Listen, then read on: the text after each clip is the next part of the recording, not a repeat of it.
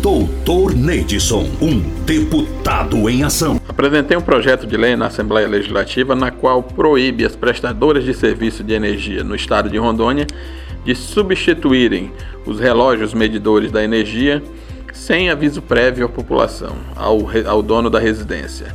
Ou seja, 72 horas antes eles têm que receber a notificação que vai ser substituído esse relógio para que a, o morador, o dono da residência, esteja presente também para ver a substituição. Não que as empresas cheguem de qualquer forma e substituam um relógio sem nem aviso aos moradores.